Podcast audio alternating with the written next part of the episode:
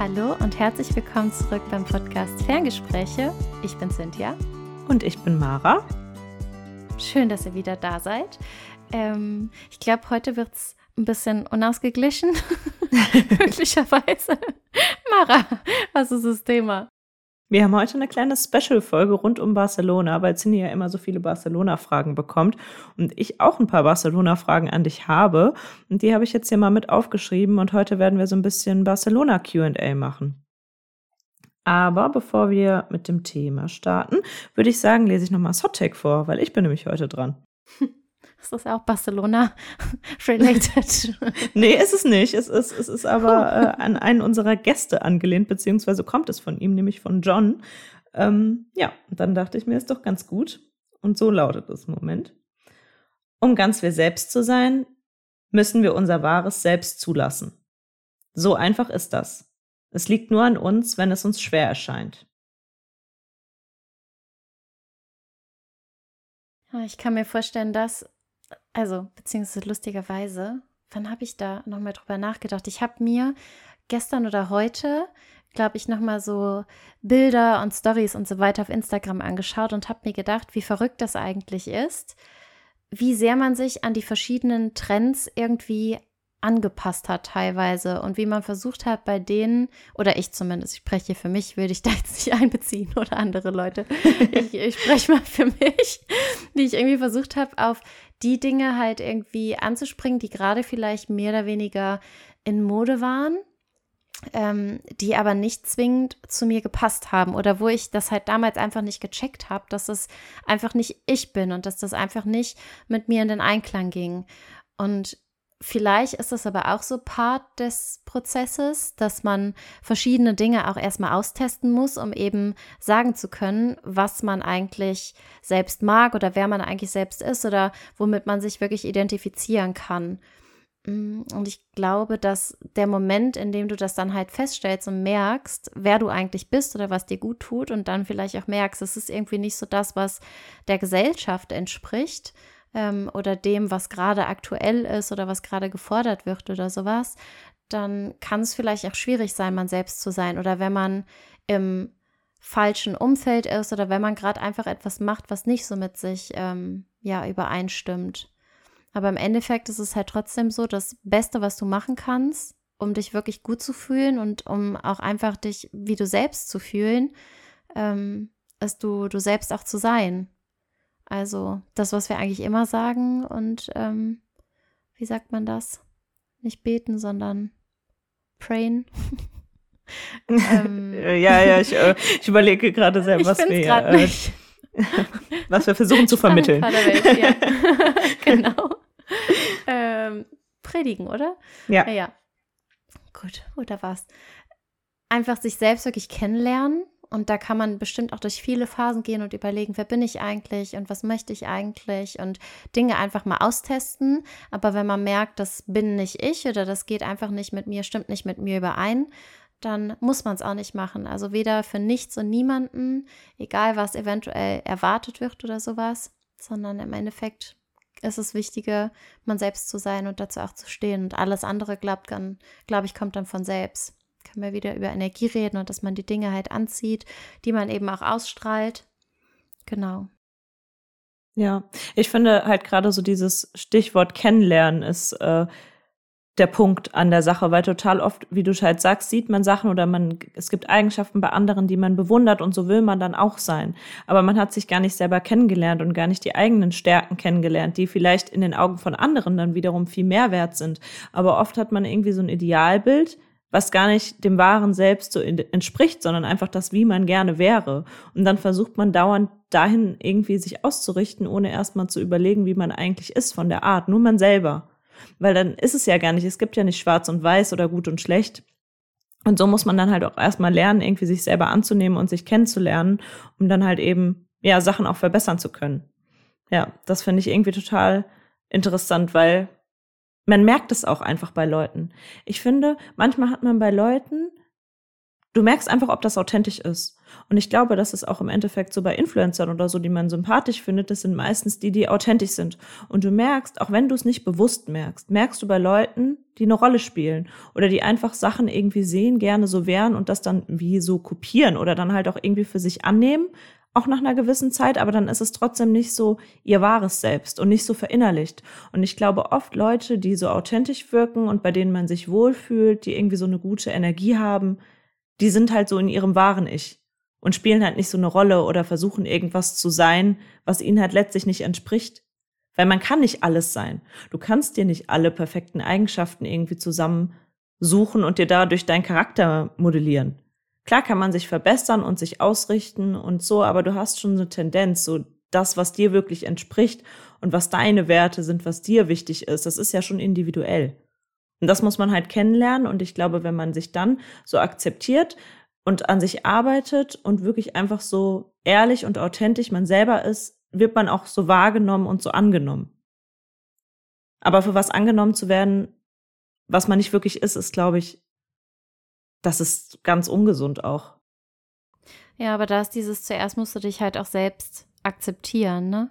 Und ich weiß nicht, wie das bei dir ist in verschiedenen Dingen, aber wenn wir es jetzt mal auf äußere Sachen beziehen, ich wollte zum Beispiel damals immer unbedingt, also in der Phase wollte ich unbedingt ganz glatte Haare haben, weil ich mir dachte, das ist einfach einfacher. Und dann wollte ich unbedingt diese Kringellocken haben. Also man will ja eigentlich immer das, was man gerade nicht hat, weil man denkt, das ist ja toller oder das ist besser oder sonst irgendwie was. Aber im Endeffekt weiß man das ja nie so genau. Aber ändern es gibt halt verschiedene Dinge, wie du gerade gesagt hast, die, die kann man nicht ändern. Die sind einfach super, super schwierig zu ändern. Und bei manchen Dingen ist es halt einfach so, als würdest du gegen deine eigene Natur dann ankämpfen. Und das ist schwierig, wenn du gegen dich, dich selbst irgendwie ankämpfst. Darum. Ja, total. Und ich glaube, es wird halt einfacher, wenn eben dein Umfeld auch so gegeben ist. Ja, weißt und man du? den Fokus auch auf die richtigen Dinge legt, weil wenn ich jetzt immer nur nach irgendeiner Sache gucke, wenn ich mit meinen Haaren nicht zufrieden bin und mich dann immer nur auf die, das, man neigt ja dazu, auch bei anderen die Sachen zu fokussieren, die einen bei einem selber stören. Wenn ich jetzt zum Beispiel gerade unzufrieden bin mit meiner Haut und dann sehe ich Fotos von Leuten, die so eine richtig glatte, schöne Haut haben, dann ist halt das, was ich überall in den Fokus nehme, weil das das ist, was bei mir, äh, was mich dann stört in dem Moment, weißt du? Und ich glaube, so ja. ist das halt immer, dass man dann halt eher den Fokus darauf legt, was man gerne hätte. Und so ist es halt auch einfach ein komplett falscher Fokus. Ja. Ja, ja aber voll, voll spannend auf jeden Fall. Könnte man wieder nochmal eine eigene Folge zu machen. Was sagen wir fast nach jedem Hot Take, ne? ja, wirklich. Ich habe es auch letztens gedacht. Eigentlich müssten wir äh, nebenbei irgendwie so Blatt und ähm, Stift liegen haben oder irgendwas und uns jedes Mal, wenn wir sagen, ah, da können wir noch mal drüber reden, das wirklich aufschreiben. Die Hälfte ja, der Sachen. Ja, ich glaube, da ist uns schon vieles, ja, Ups. vieles verloren gegangen auf der Strecke. Naja. Ja, wollen wir sonst zur Barcelona-Folge kommen? Los geht's. Du hattest, also Cindy hatte mir ein paar ähm, Fragen schon geschickt, die sie gekriegt hatte von euch. Und ich hatte ja auch noch eigene und die habe ich jetzt in verschiedene Kategorien geklustert, nämlich in sozusagen die Entscheidungsphase, als du dich dafür entschieden hast, nach Barcelona zu gehen. Oder warum überhaupt Barcelona? Dann so ein bisschen Leben und Alltag vor Ort. Und dann vielleicht auch noch so ein paar Reisetipps für Barcelona. Also wenn man jetzt sagt, ich will nicht auswandern, aber ich würde gern hinreisen, ähm, was man da beachten muss. Ja. Und wenn wir noch Zeit haben, so ein paar allgemeine Tipps fürs Auswandern. Mal da, ähm, ja, würde ich sagen, starten wir mal mit der Entscheidungsphase äh, erstmal die Basic-Frage ganz vorneweg, warum eigentlich genau Barcelona? Also warum hast du dich für Barcelona entschieden?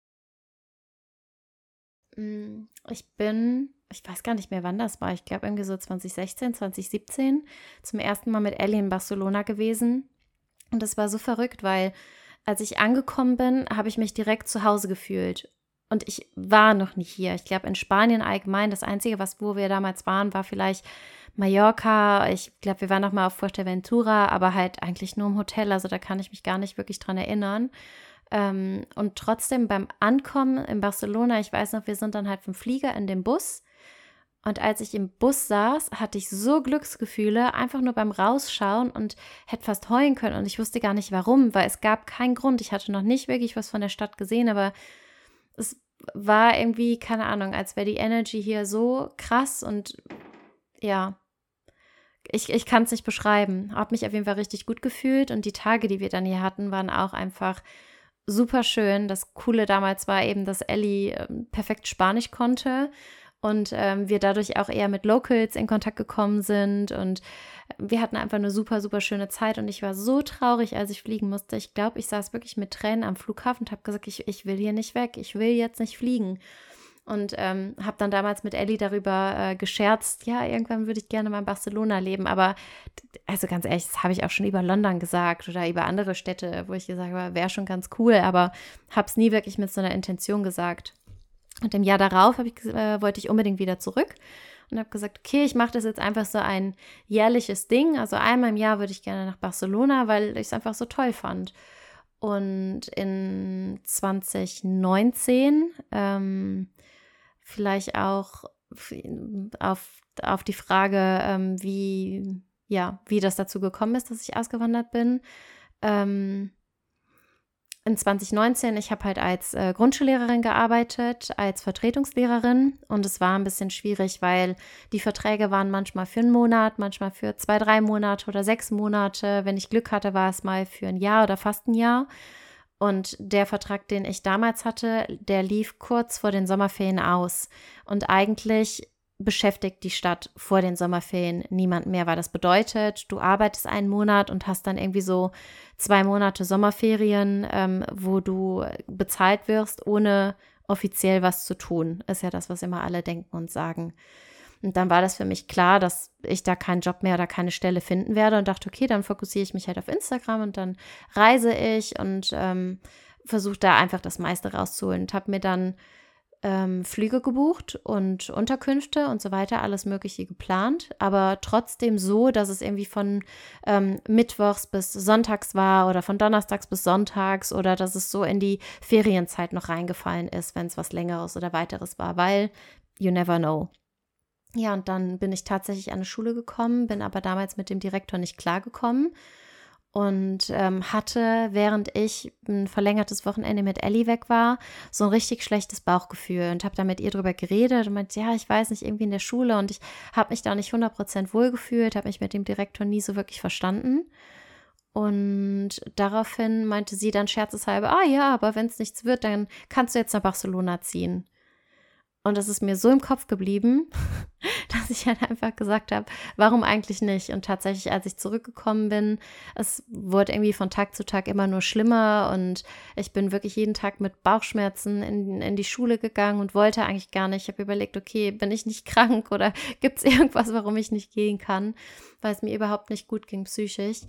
Und habe dann irgendwann gesagt, ich liebe diesen Job, aber das, was es gerade ist, das ist es einfach nicht. Und das muss auch nicht sein und habe dann super, super lange mit mir gekämpft und irgendwann dann beschlossen, okay, ich kündige das Ganze jetzt, was eigentlich auch so vollkommen gegen meine Natur ging. Also quasi die Sicherheit, die ich habe, aufzugeben und ähm, mich dann dagegen zu stellen.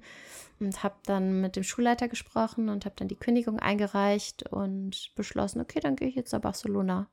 Es war für mich irgendwie ich brauchte dieses, diesen persönlichen, ähm, dieses persönliche Wachstum. Ich hatte das Gefühl, in Köln nicht mehr weiterzukommen. Du weißt das, ne? Ich bin, war ja damals, bin ich kurz vorher umgezogen. Ich habe mir diese Wohnung komplett eingerichtet und so schön gemacht, wie ich es immer haben wollte. Ich habe mich so, so wohl gefühlt in, die, in dieser Wohnung. Ich habe es so geliebt. Ähm, ich hatte meine ganzen Freunde und wirklich Freunde. Ich weiß gar nicht, ob ich mit dir da letztens drüber geredet habe oder ich glaube, Janine habe ich das gesagt. Es, die Freunde, die ich in Köln habe, sind einfach Freunde, die finde ich so nicht mehr. Und das ist es wirklich, wenn, wenn ich irgendwas an Barcelona vermissen würde, dann, dann wären es eben die Menschen. Weil das einfach Leute sind, wo ich weiß, die passen absolut zu mir, die wachsen mit mir, die sind immer für mich da, egal wie die Distanz ist. Und weiß nicht, das sind Freundschaften meiner Meinung nach fürs Leben. Also es würde mich sehr wundern, wenn ich mit, wenn ich mit den Leuten irgendwie in einem Jahr oder zwei keinen Kontakt mehr hätte. Ja, Cool. Und wenn du jetzt so, also du hast ja eben so ein bisschen gesagt, dass du eigentlich so vom Bauchgefühl her das auch ein bisschen entschieden hast, weil du dich einfach so wohl gefühlt hast, also so ein bisschen Wohlfühlfaktor. Würdest du jetzt rückblickend sagen, welche Kriterien sind sonst noch wichtig für so eine Entscheidung? Also abgesehen davon, dass man einfach sagt, irgendwie da kann ich mich wohlfühlen. Für mich hat sich das damals einfach richtig angefühlt. Also ich wollte eine, ein anderer Grund, wo ich mir gedacht habe, hey, ganz cool ist halt eine neue Sprache zu lernen. Ja. Ähm, weil ich gesagt, okay, ich würde gerne Spanisch lernen und wo geht's besser?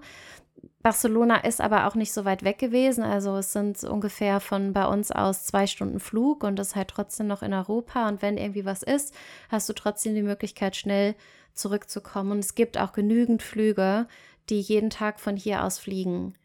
Oder eben von Köln aus oder von Belgien aus oder von sonst wo. Also ich bin halt gut zu erreichen. Es ist nicht irgendwo, wo du sagst, okay, da kommst du nicht so gut hin oder die Anbindung ist halt nicht so prickelnd. Ähm, aber ansonsten, für mich war es wirklich größtenteils dieses, das Bauchgefühl und einfach ein Abenteuer zu machen und sich mal was zu trauen. Ich habe ja auch damals ja. gesagt, ich mache das jetzt ein halbes Jahr. Also, ja, ja, ich weiß noch, erst hattest du die Wohnung noch untervermietet. Ja. ja. Ich persönlich bin ja gar nicht davon ausgegangen, dass ich wirklich hier bleibe. Alle anderen schon. Ich, ich hatte auch das nee, Gefühl direkt, wollte ich gerade sagen. Ich dachte mir, als ob du dann nochmal wiederkommst, weil du hattest dich dann zuletzt irgendwie in Köln gar nicht mehr so wohl gefühlt. Und dann dachte ich mir, wenn du jetzt erstmal da bist, dann kommst du bestimmt nicht zurück. Ja, aber würdest du jetzt sagen, ähm, du hast ja dann sozusagen parallel angefangen, Spanisch zu lernen wenn man dann wirklich da lebt, braucht man es unbedingt? Kommt man auch mit Englisch durch? Äh, was würdest du sagen? Ha. Nicht wirklich. Also es hängt davon ab, ähm, wo man hingeht und was man macht. Aber die, die meisten können halt nicht so gut Englisch. Es ist einfach die Frage, Barcelona ist super international. Das heißt, du findest hier definitiv Leute, die Englisch können, aber das sind dann eben eher weniger Leute, die von hier sind oder Leute, die halt Spanisch können. Und da mein Ziel war, mich wirklich hier zu integrieren. Und für mich bedeutet mich hier zu integrieren, auch die Sprache zu können und Leute zu finden, die eben auch hier wohnen und die nicht nur für ein Jahr hier sind. Ähm, darum war mir das einfach super wichtig. Ja. Ähm, also es ist auf jeden Fall möglich. Ich habe auch schon Leute kennengelernt, die seit fünf oder zehn Jahren hier wohnen und noch immer kaum Spanisch können. Ähm, aber dementsprechend sind dann halt auch deren Leben und wenn das für einen in Ordnung ist, dann ist das ja total fein. Es ist immer die Frage, was ist dein Anspruch oder was möchtest du oder ja. Hattest du denn du dann auch? Sorry. Sorry. Ich wollte nur also, fragen, hattest du dann auch wirklich einen Kurs gemacht oder hattest du das online über Apps oder dann auch wirklich mit den Leuten vor Ort oder wie hast du es gemacht? Hm, eine Mischung. Also ich habe vorher war ich ja schon an, an, am Spanischen interessiert und ich habe an der Uni Französisch studiert für ähm, Gesamtschule. Und da die ja, Struktur der Sprachen Französisch, Italienisch und Spanisch eben gleich ist, waren die Grundkurse für alle gleich. Das heißt, ich hatte im Kurs auch super viele ähm, Italienisch sprechende Leute oder Italienisch studierende Leute, genauso wie Spanisch. Und habe dann in einer Gruppe waren zum Beispiel welche, die Französisch und Spanisch studiert haben. Und über die habe ich dann eben auch noch mehr Spanisch-Studenten kennengelernt. Und irgendwie waren die viel cooler drauf. Und dann haben die natürlich auch viel Spanisch unter sich geredet. Und ich fand das so schön, ähm, dass ich mich damals ähm, von Berlitz in so einem kostenlosen Kurs eingeschrieben habe. Also die Uni Köln ähm, hat damals einen Kurs bezahlt pro Student. Und dann habe ich gesagt, gut, mache ich mal Spanisch. Und das waren irgendwie so, ich glaube, zwei, drei Monate. Und dann einmal die Woche für zwei, drei Stunden. Aber es war Horror. Also ich dachte, ja, komm, ich kann Französisch und ich konnte Französisch wirklich sehr gut. Und dachte, easy. Also ich dachte, ich gehe in diesen Kurs und verstehe alles und kriege da alles hin, aber ich habe gar nichts gecheckt gar nichts. Ich habe wirklich links und rechts jedes Mal geschaut. Ich habe jedes Mal meine, ähm, meine Tischnachbarin, Elena hieß die, ich habe die angeschaut, was hat er gesagt? Was muss ich jetzt machen? Ich verstehe gar nichts. Ich war heillos überfordert und dachte dann, okay, ich bin wohl doch nicht so gut in Sprachen, ist in Ordnung. ähm, den Kurs habe ich gemacht, aber danach habe ich es halt so ein bisschen schleifen lassen, bis wir dann wieder in Barcelona waren. Und dann hatte ich wieder voll Bock, Spanisch zu lernen. Dann habe ich mir Duolingo runtergeladen und habe da halt so ein bisschen die Basics gemacht. Ja. Ähm, ich habe mir die Lyrics von Songs an, angeschaut und dann immer die spanische, okay, wie sieht es auf Spanisch aus, was ist die deutsche Übersetzung? Ähm, und ich habe mir halt so verschiedene Vokabelbücher oder sowas geholt, um das irgendwie selbst so ein bisschen zu lernen. Aber habe nicht wirklich viel gemacht. Also ich glaube, wenn ich die Bücher jetzt rausholen würde, die sind immer noch quasi leer. Mhm, aber der Wille war da. Diese Musik halt auch, das, das ist, glaube ich, ja. bei dir echt so ein Ding gewesen, ne? weil du schon auch immer spanische Musik gehört hast und wenn du dann halt die Lyrics dazu liest, du kriegst halt irgendwie so ein Gefühl für die Sprache, für die Klänge, für die Satzstruktur, wenn du irgendwie allgemein so ein bisschen Sprachgefühl hast und halt so ein Verständnis, ein Grundverständnis für die Sprache, dann ergibt sich halt auch vieles aus dem Kontext und man ja kriegt so ein Gefühl dafür einfach. Ja, ja, auf jeden Fall. Wobei Songtexte nicht unbedingt das Beste sind, weil man sieht es ja im Deutschen oder im Englischen, die stellen ja oft viele Dinge um oder kürzen das ab oder ja. die Grammatik ist halt nicht richtig. Aber mir ging es eher so um den, um den Wortschatz, um das so ein bisschen aufzugreifen. Ähm, genau, aber was mir halt vor Ort vor allen Dingen geholfen hat, ähm, war Dating.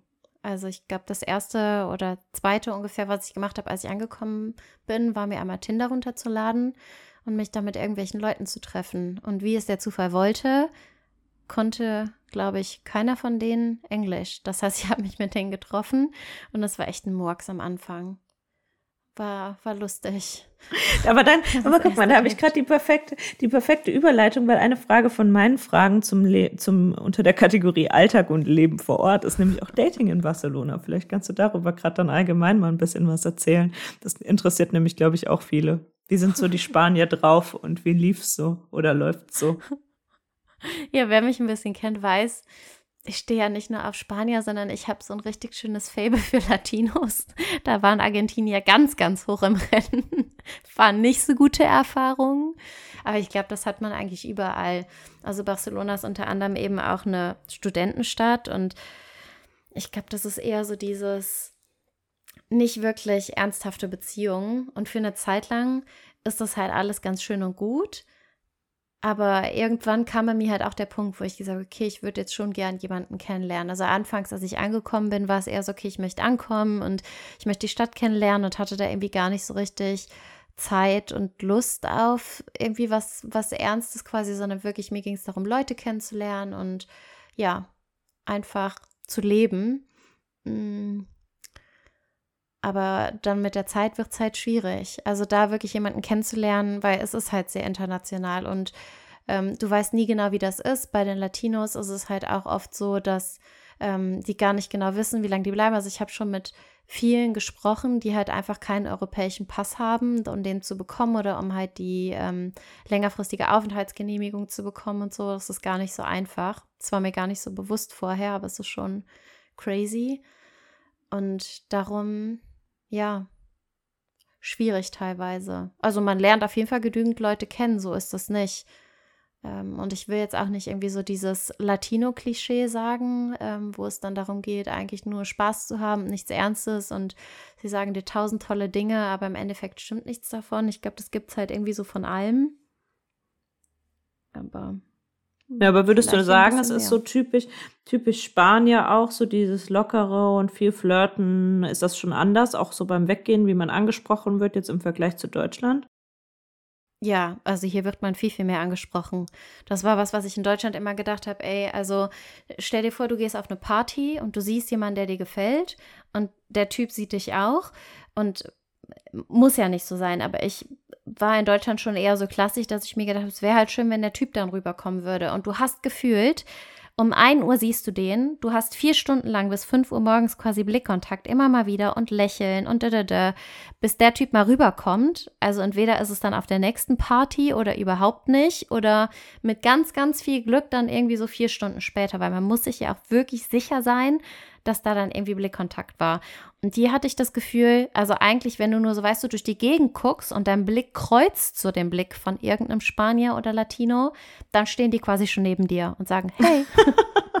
da, und da du denkst dir nur so, also eigentlich habe ich gerade geschaut, welches Bier da so steht oder wie die Lichter sind oder keine Ahnung, wollte einfach mal so eine, eine Runde gucken, weil ich den Club noch nicht kenne oder sowas und dann hast du schon drei neben dir stehen. Aber es ist halt, also die, die Leute sprechen dich hier einfach viel, viel, viel mehr an und sind viel offener und klar flirten schon mehr. Das merkst du schon. Da muss ich noch dran Woran denken, als denken? wir in Deutschland immer in, in, unserer, in unserer Stammbar waren und uns jedes Mal da an den Tresen gesetzt haben, vorne direkt an die Theke, weil du den Barkeeper so gut fandest und wir immer versucht haben zu connecten, ohne, ohne den anzusprechen. Das hat das nicht in Barcelona nicht passiert. Ja, und wir saßen da wie auf dem Präsentierteller. schade. ja. Ja, ja. Naja, so viel dazu. Ähm, ja, Dating in Barcelona war das die Frage. Ähm, andere Frage ist, was würdest du sonst sagen, ist der größte Unterschied zwischen Barcelona und Deutschland?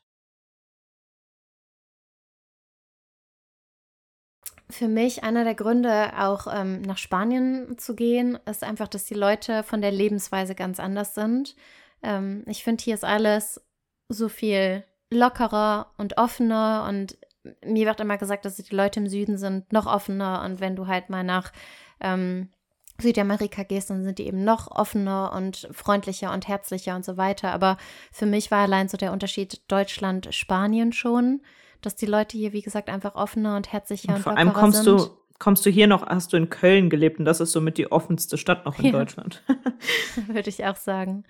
Aber ja, das unter anderem. Und ich habe immer das Gefühl, ähm, in Deutschland und allgemein auch die Länder drumherum, du lebst, um zu arbeiten irgendwie. Also dein ganzes Leben dreht sich ums Arbeiten und eventuell gehst du dann mal am Wochenende raus und hast dann deine zwei Wochen Urlaub im Jahr, vielleicht auch noch mal eine dritte, ähm, auf die du quasi das ganze Jahr hinaus arbeitest. Du sagst, oh, das habe ich mir jetzt endlich verdient und das wird auch Zeit und ich brauche den Urlaub unbedingt.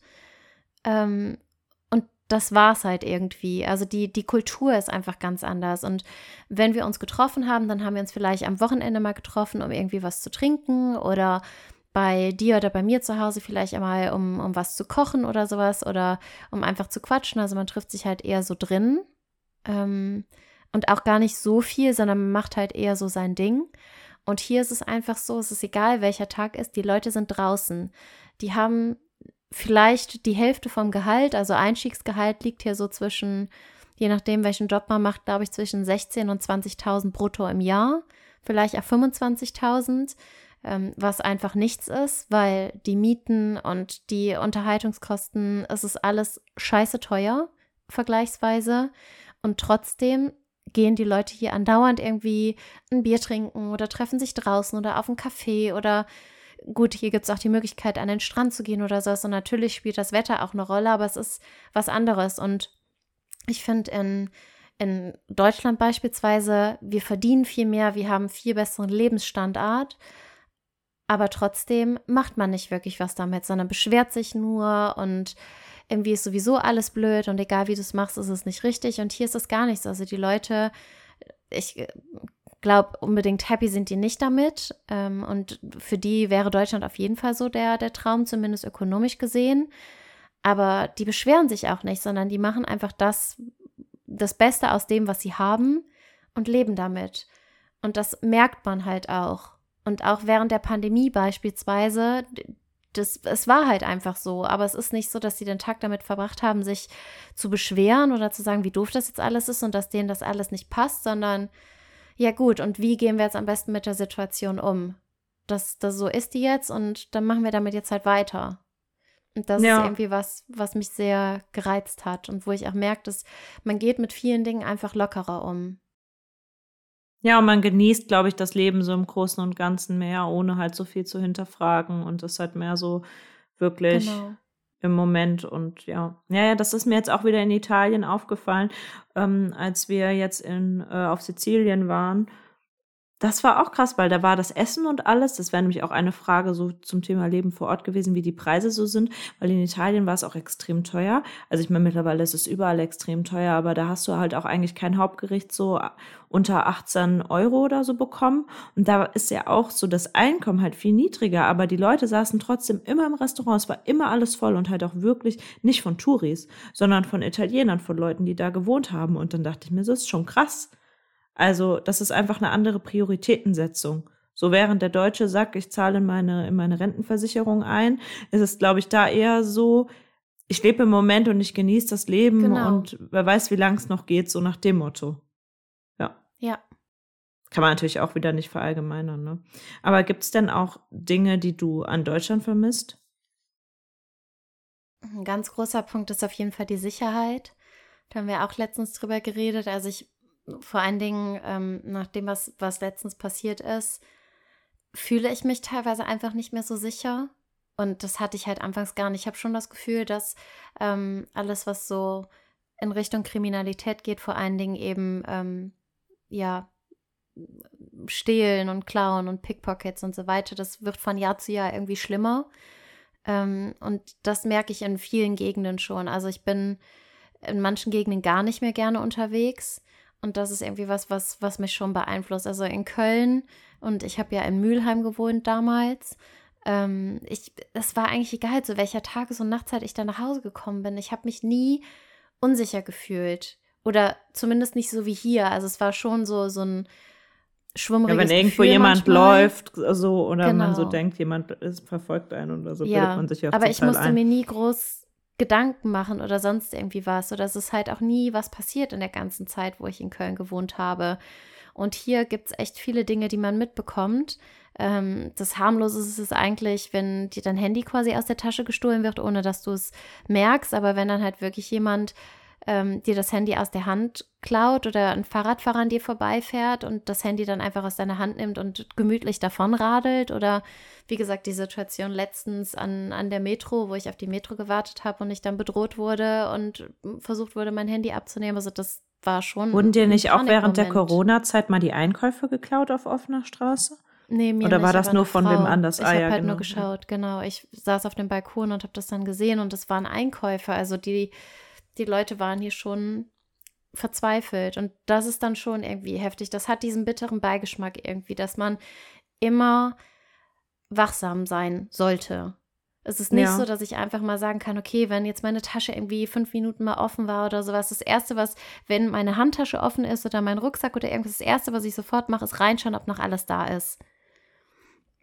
Auch wenn ich überhaupt nichts gemerkt habe, wenn ich die Handtasche unterm Arm habe und dann merkst du, fuck, ist offen, direkt reinschauen, okay, ist noch alles da. Oder man dreht sich automatisch immer mal wieder um, man checkt einfach die Umgebung so ein bisschen, ähm, man guckt die Leute ganz anders und viel genauer an. Und ich habe immer eine Hand auf meinen Wertsachen, immer eine Hand an meinem Handy und diese Handykette und ähm, bevor ich ins Haus gehe, ich drehe mich auch immer noch mal um und ich gucke, dass die Türe wirklich zu ist und ich schließe das immer alles ab und das ist halt, also Sicherheit ist für mich echt ein Thema, dass ich seitdem ich hier wohne noch mal viel, viel mehr zu schätzen weiß. Ja, ja, das Ähm, glaube ich. Das glaube ich, wenn man oder- den Kontrast dann merkt. Ja. Oder sage ich auch immer, wenn ich in der Schweiz bin, es ist, es ist eine Kleinigkeit irgendwo, aber erstens, ich muss mir keine Gedanken machen, wenn meine Brieftasche oder mein Schlüssel oder mein Handy auf dem Tisch liegen. Die Wahrscheinlichkeit, dass da jemand kommt, das mitnimmt, ist sehr gering. Oder genauso wie im Zug, weil ich ja viel Zug fahre in der Schweiz. Also wenn ich während der Zugfahrt mal zur Toilette muss, kann ich meinen Rucksack da stehen lassen ohne Gedanken. Das würde ich niemals, niemals machen in Spanien. Nicht mal für eine Minute. Also überhaupt nicht. Oder Ja, genauso ist wie mein krass. Handy einfach mal auf den Tisch legen. Mm -mm. Geht nicht. Das ist eine Sache. Und dann sowas ganz Blödes, was ich auch immer mal wieder sage, Leitungswasser. Dass ich Ich wollte halt gerade sagen, das kann. deutsche Brot sagt man doch sonst immer. Oh Gott. ja, aber hier habe ich inzwischen ein paar gute, ähm, ein paar gute, ähm, wie heißt es, Bäckereien gefunden. Darum das geht. Anfangs war es schon schwierig, aber das geht. Ähm, ja, ich glaube, das sind so die, die Sachen, wo ich sagen würde, dass das fehlt mir irgendwo. Und was ich auch schwierig fand, ist eben das mit den Freundschaften, wirklich Leute kennenzulernen, wo die Freundschaften nicht so oberflächlich sind, sondern wo du sagst, da kannst du eine Connection aufbauen. Ist vielleicht auch einfach, weil man älter wird und weil es umso älter man wird, vielleicht schwieriger wird. Aber das ist eben was, was, was auch nicht so einfach war. Ja, ja, kann ich mir vorstellen. Ja, und was habe ich noch aufgeschrieben? Gibt es denn irgendwie Gegenden in Barcelona, die du jetzt empfehlen würdest, wenn man jetzt sagt, man will vielleicht auch dahin ziehen oder halt auch alleine nur für ein Airbnb irgendwie ähm, Bezirke, wo du sagst, da ist es besonders cool? So wie Ja, jetzt hier in also Köln, belgisches Viertel bekomme- vielleicht. das wäre schön. Ähm, wenn ich die Frage bekomme, sage ich meistens Eixample, ähm, weil das ziemlich im Zentrum ist. Ähm, das heißt, man kann trotzdem noch sehr gut alles erreichen, ist aber von der Gegend her viel, viel angenehmer. Ähm, hier, wo ich wohne, Gracia zum Beispiel, also wenn man irgendwie auf der Suche ist nach einer Wohnung, um vielleicht auch länger zu bleiben, dann finde ich Gracia ganz toll. Ähm, und so allgemein die Gegend irgendwie. Das, wo ich am meisten von abraten würde, wäre Raval. Ähm, tagsüber, finde ich, gibt es da auf jeden Fall Ecken, die ganz cool sein können, so von den Cafés her, weil es so seinen eigenen Vibe hat, aber ich hab, bin da immer doppelt und dreifach vorsichtig. Ähm, wo, was ich jetzt neu gelernt habe, wo man auf jeden Fall vorsichtig sein muss, ist Poblenau. Poblenau oder Poblenou ist ähm, ein bisschen außerhalb. Da sind viele Hotels, viele Bürogebäude und dementsprechend könnt ihr euch ja vorstellen, zu welchen Zeiten da eher was los ist und wann weniger. Und ich habe echt schon von vielen gehört, wo da jetzt irgendwie abends ähm, nicht so coole Situationen waren. Ähm, oder dann halt auch schon mal morgens, also wirklich da, wo eben keine Stoßzeiten sind. Und genau, Gutiko und Born ist eher so Pickpocketing, also eher so Taschendiebe, wo man einfach vorsichtig sein sollte, vor allen Dingen, weil man sich in dem Viertel nicht wirklich denkt. Also zum Wohnen, glaube ich, ist es in Ordnung. Ich finde Born ähm, ein super, super schönes und süßes Viertel durch die kleinen Gassen. Aber ähm, eben weil man nicht davon ausgeht, dass da irgendwie was ist und weil da sehr viele Touristen auch durchlaufen, ähm, gibt es da viele Banden, die eben Handys klauen oder Portemonnaies. Das ist Darum so krass, ne? Vorsichtig ja. sein, ja. Ja. Okay. Und ähm, wir haben jetzt eben schon mal kurz angesprochen, nur um das auch nochmal zu sagen. Ähm, ist es denn vor Ort teurer als in Deutschland? Also wenn du es jetzt mal hier mit den Preisen vergleichst, auch so was Essen gehen angeht oder Leben angeht, ähm, auch so Mieten und sowas, wie würdest du das einschätzen? Hängt natürlich auch immer von der Gegend ab, ne? Aber in diesen empfohlenen sagen, Gegenden. Also ich, ich kann es ja persönlich nur mit Köln vergleichen. Ähm, und ich weiß, in Köln hatte ich, wie groß war meine Wohnung? 90 Quadratmeter. Ja, die war schon Ich weiß groß. schon gar nicht mehr, was ich da gezahlt habe. Ich glaube 700 Euro oder so. Und die war ja auch komplett Aber das renoviert. ist auch, das ist aber auch kein normaler Preis mittlerweile. Also das kannst du auch knicken jetzt. Ich das war halt für eine 90 Quadratmeter ne? Wohnung. Ja, trotzdem. Unter 1000 kriegst du die nicht mehr. Ja, hier safe auch nicht. Also ich finde schon, dass, dass es kostspielig ist. Ähm, ja, wahrscheinlich relativ ähnlich, was Großstadt, Großstädte ja, in Deutschland genau. wie Köln angeht und Barcelona gibt es wahrscheinlich nicht viel. Safe. Also ich glaube, das geht dann eher so in Richtung München von den Preisen okay. her, von mhm. dem, was ich gehört habe. Ich habe halt keine persönlichen Erfahrungen, aber von dem, was ich von Freundinnen gehört habe, geht es eher so in die Richtung. Aber es ist, wie du sagst, es hängt halt davon ab, okay, wo ziehst du hin? Willst du eine WG oder willst du deine eigene Wohnung haben? Und dann kannst du auch Glück haben. Also ich mit meiner Wohnung jetzt zum Beispiel, ich habe mega Glück gehabt. Ähm, und gibt auch ganz, ganz andere Sachen. Und die Preise steigen gerade so heftig. Also es ist unnormal. Ja, ja, wie überall, glaube ich, dann auch. Und was, was kostet die gute alte Pizza Margarita? Oder Döner als Maßstab? Ich lieb's, dass du mich das fragst. So ein Döner. ich, die kein Fleisch isst. Ein vegetarischer Döner, veganer Döner. Ich weiß es nicht. Ich weiß gar nicht, wann ich zuletzt einen Döner gegessen habe. Das ist echt schon Ewigkeiten her. Und äh, Pizza esse ich ja auch nicht so oft. Aber, ähm, ja, ich glaube, ich habe so letztens eine Pizza mit einem Aquarius ähm, bestellt. Und was habe ich gezahlt? Wohl mit, also abends und geliefert und so weiter. Und dann mit 13 Euro, glaube ich, gezahlt. Für Pizza Aber und ansonsten, Getränk? also du kriegst. Ja, das ist ja, ja, okay. Das ist ja günstiger als hier. Ja, ja, also ich finde, so Pizza kannst du eigentlich noch ganz gut bestellen und ganz gut bekommen. Wenn es eben nichts Fancy-mäßiges sein muss, sondern so eine Pizza Margarita, glaube ich, kriegst du schon so für 7, 8 Euro. Okay. Ja, gut. Also auch ähnlich wie hier. Ja. Ja, es hängt halt und, halt einfach davon ab, wo du hingehst. Das ist ja, das. Ja, total. Ähm, was würdest du sagen, wenn man jetzt sagt, man will nicht gerade auswandern, sondern man will nur mal nach Barcelona reisen? Wie viele Tage sollte man mindestens einplanen? Und gibt es irgendwie so eine Jahreszeit, wo du sagst, da sollte man es besser lassen? ja, ähm, also Tage für einen, fürs erste Mal würde ich sagen mindestens drei. Also, dass man wirklich so drei vor Ort hat weil Barcelona doch relativ groß ist, beziehungsweise es einfach super, super viel gibt, was man sehen kann. Ich habe auf meinem Blog auch so einen Prototypen erstellt für ähm, zum ersten Mal Barcelona. Ich glaube, ich habe da vier Tage erstellt mit eben verschiedenen Optionen und teilweise auch Restaurantoptionen und so weiter. Oh, cool. So Meistens fährt man ja so ähm, Freitag bis Sonntag. Nimmt sich ja, dann einen also Tag ich frei. Echt schauen, genau. Ich würde nämlich echt schauen, dann freitags auch am Vormittag da zu sein ähm, um den Freitag dann auch noch mitnehmen zu können. Und ja, doch so drei Tage. Oder dann halt nochmal kommen, aber je nachdem, finde ich, ist es halt, wenn man sowieso nur einmal ist oder wenn man sagt, okay, ich will es mal gesehen haben, aber die meisten kommen eh nochmal zurück, also who, who am I kidding? ähm, genau, und Jahreszeiten, also ich würde Juli, August überhaupt nicht empfehlen, weil es einfach viel zu warm ist. Und ich finde, dass Barcelona eine Stadt ist, wo man auf jeden Fall was sehen kann und was unternehmen kann.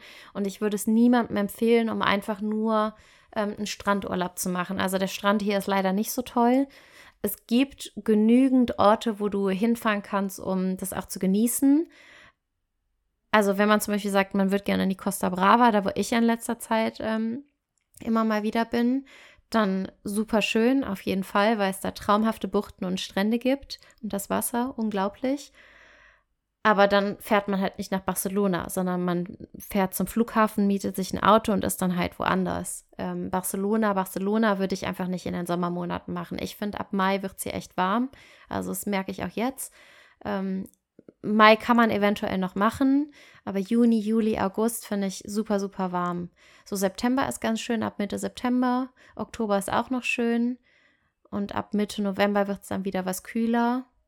Wie ja. kalt wird es so kältestenfalls, was du jetzt erlebt hast? Man kann das gar nicht vergleichen, weil hier eine viel, viel höhere Luftfeuchtigkeit ist. Erstens und zweitens, in den Wohnungen sind nicht wirklich Heizungen, sondern es gibt eine Klimaanlage mit Heizfunktion, aber es ist dann warme Luft, die da rauskommt. Das heißt, es wärmt halt auch nicht wirklich. Ähm, und es ist einfach so, weißt du, wenn, wenn die kalt ist, dann geht diese Kälte wirklich bis auf die Knochen. Und bis dir dann wieder warm ist, selbst wenn du reingehst, ist es in den meisten Fällen so, dass es halt einfach nicht warm da drin ist. Also du kannst dich nicht richtig aufwärmen. Dann stehst du erstmal zehn Minuten unter der warmen Dusche, um irgendwie wieder klarzukommen, wenn es wirklich kalt ist.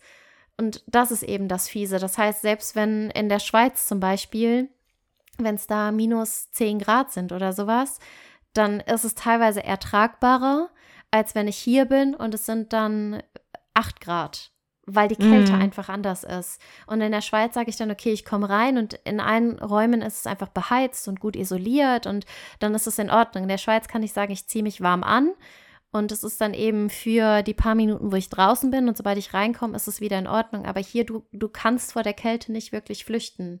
Das ist einfach schwierig. Und das ist das, was unangenehm ist.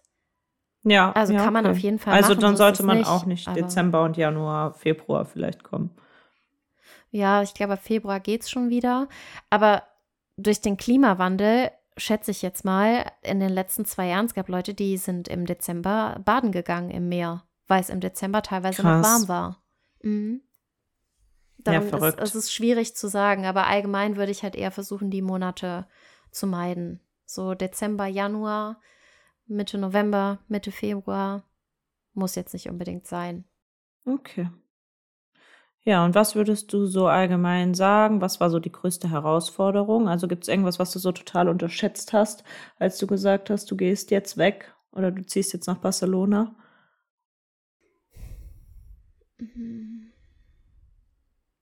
Das Freunde finden allgemein oder Kontakte knüpfen so.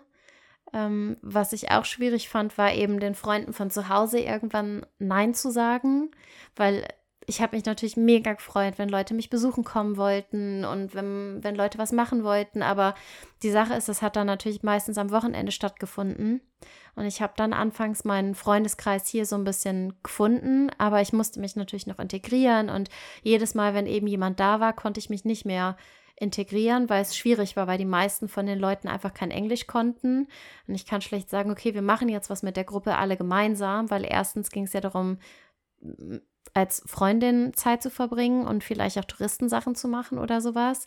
Und das war irgendwie eine Schwierigkeit, sich da dann so ein bisschen abzukapseln, zu sagen, okay, das ist jetzt mein neues Leben hier und ich möchte halt rausfinden, ob das mein Leben sein könnte und ob ich mir das hier vorstellen kann, ob ich mich wohlfühle. Ähm, und ansonsten Wohnungssuche ist teilweise echt schwierig. Und die Jobsuche ist natürlich etwas eingeschränkter, weil meistens ist es halt schon so, dass es für Deutschsprachige ähm, einfach ein, ein, ein, wie sagt man es, ein besseres Gehalt gibt. Ähm, das heißt, wenn du dir irgendwie was anderes suchen willst oder so, dann musst du erstmal schauen, ob du hier was findest ähm, und dann eben auch gucken, ob das vom Gehalt her übereinstimmt, mehr oder weniger. Da ist man halt auch so ein bisschen eingeschränkt, würde ich mal sagen. Aber es ist nicht unmöglich. Ja, okay. Also dann am besten nach deutschen Jobs suchen. So wie du es ja dann auch letztlich gemacht hast, ne? Ja, wobei ich arbeite jetzt bei ähm, HPE, also Hewlett Packard Enterprise. Und ähm, da habe ich mit den anderen Bereichen gesprochen. Ähm, verglichen zu dem Customer Service Job, den ich vorher gemacht habe, ähm, haben die Leute, die Deutsch konnten, fast das Doppelte verdient. Als zum Beispiel jemand, der für den portugiesischen oder spanischen Markt gearbeitet hat. Oh, bei HPE verdienen alle mehr oder weniger gleich viel. Also es ist egal, für welchen Markt du arbeitest oder welche Sprache du sprichst. Ähm, also wenn du gut Französisch kannst, kannst du zum Beispiel auch da anfangen zu arbeiten und bekommst trotzdem ein gutes Gehalt. Da wird Okay. kein Unterschied gemacht. Genau. Ja, da muss man sich wahrscheinlich echt einfach mal informieren vorher und nicht einfach irgendwie was annehmen, um was zu haben, sondern dass man da auch schaut, dass man da irgendwie, gerade auch bei den Preisen, wenn die ähnlich sind zu hier, um irgendwie ein bisschen, ja, seinen Standard halten zu können. Ja, ja, es ist nicht so einfach. Also ich habe am Anfang schon einige Downgrades gemacht in meinen Augen. Also ich habe ja jahrelang alleine gewohnt und dann anfangs in einer WG wohnen zu müssen, war für mich irgendwie hart. Ich mag das einfach nicht so gerne. Vor allen Dingen mit Leuten, die man nicht wirklich kennt. Ähm, das war halt so eine Sache und dann ansonsten auch so verschiedene Dinge, auf die man dann quasi verzichtet hat. Ja. Ja, krass. Aber gut. Okay. Ja. Und was würdest du so, was würdest du so als Fazit auch so ein bisschen sagen? Ist es jetzt Barcelona deine Stadt, wo du bleibst? Wie fühlt sich das an? Oder sagst du, du weißt es nicht, du schaust mal? Ich meine, ich weiß die Antwort ja eigentlich, aber ich glaube, das interessiert viele. Und ähm, ja. Ich weiß nicht, ob du die Antwort weißt. bin ich sehr Okay. gespannt.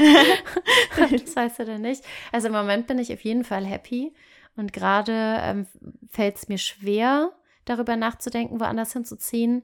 Was für mich ste- feststeht, zu 90 Prozent, sag niemals nie, aber zu 90 Prozent würde ich sagen, es geht definitiv nicht mehr zurück nach Deutschland oder Belgien. Ich könnte mir eventuell Österreich oder die Schweiz vorstellen. Ähm, wobei auch da bei dem Gedanken daran, wirklich hinzuziehen, macht mir das Wetter einfach Angst, weil es ist so ein Luxus und so ein Gamechanger, jeden Morgen aufzustehen und zu 90 Prozent zu wissen, der Himmel ist blau und wenn du ein bisschen Glück hast, dann scheint sogar die Sonne. Das, das gibt mir einfach alles. Es ist der Wahnsinn. Und darum weiß ich es nicht. Also Barcelona allgemein, ich weiß es nicht. Wenn ich hier bleibe, dann will ich auf jeden Fall nicht in der Stadt bleiben, sondern irgendwann vielleicht so ein bisschen raus, irgendwie in ein Dorf nebenan oder nur in die Nähe von der Stadt, weil wenn ich eine Familie möchte, dann möchte ich das ungern so im, im Zentrum der Stadt haben. Aber ob ich jetzt mein Leben lang hier bleibe, weiß ich nicht. Ich glaube, das hängt auch davon ab, ähm, wann man wen kennenlernt und wie das dann aussieht und welche Pläne man dann gemeinsam entwickelt und was so das Leben bringt und wie das Leben eben spielt. Das kannst du ja nie so wirklich wissen, ne? Ja, aber genauso hätte ich es auch gesagt, muss ich sagen. Sehr gut. Ja, top. Ja. Aber du hast die Entscheidung ja nie bereut. Nee, beste Entscheidung ever. Ja, ich glaube, das war auch einfach für dich als Person so wichtig und hat dir, glaube ich, auch da so Ja. viel gegeben. Und ich glaube Ja. auch einfach, wenn man so dieses Bedürfnis hat. Ich hatte zum Beispiel nie das Bedürfnis, dass ich gesagt habe, ich will auswandern oder so. Das hatte ich nie. Ich hatte nach dem Abi gesagt, dass ich Du mir schon Köln. vorstellen kann.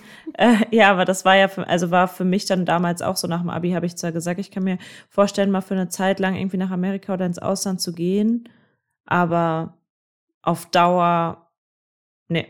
Ich kann mir vorstellen, später so 50-50 zu machen. Dass ich Ich so ein halbes Jahr sagen. auf Teneriffa Ja, bin und ein Teneriffa, halbes Jahr ja. in Deutschland. Das ist mein, mein Ziel, mein Lebensziel. So wird's Ein gemacht. Jahr lang Sommer. Ja, genau. Also das kann ich mir schon sehr gut vorstellen, das so zu machen. Ah, Sehr schön. Fährst du ja aha, ungefähr genauso weit weg wie jetzt mit Köln. Ja. Oh Mann. Ja, wir werden sehen. Wir werden sehen. Ja, wir wissen es nie. Aber das war, glaube ich, auf Okay. jeden Fall echt total spannend und noch voll viele spannende Infos Ja. von dir rund ich um habe Barcelona. eine Frage an dich. Mhm. Wann kommst du mich besuchen? Irgendwie habe ich es gerade geahnt. Ja, gerne. Gerne bald. Dann bitte noch zu den guten Monaten. Morgen. Aber dann komme ich, dann komme ich im Herbst wahrscheinlich am besten. Herbst ist bei mir auch gut, weil ich jetzt Sommer äh, hochzeitstechnisch noch mega eingespannt bin. Und ähm, so ab September sieht's bei mir gut aus. Und ich hoffe Yes, bei dir auch. please. Und dann komme ich. Endlich. Ja, ja, ich muss unbedingt kommen. Jetzt auch, wo du in deiner wunderschönen neuen Wohnung bist. Ja. Ich will da im, am Fensterplatz sitzen. Machen wir auf jeden Fall. Machen Super. Wir. Ich freue mich. Aber sonst, wenn, die, wenn ihr sonst noch Barcelona-Fragen habt, gehen die ja dann eher an dich. Und dann können wir sonst auch noch mal ein paar zwei machen. Yes. Perfekt. Danke dir fürs Interview. Und dann würde ja. ich sagen, hören wir Bis uns beim zum nächsten Mal. Mal. Tschüss. Tschüss.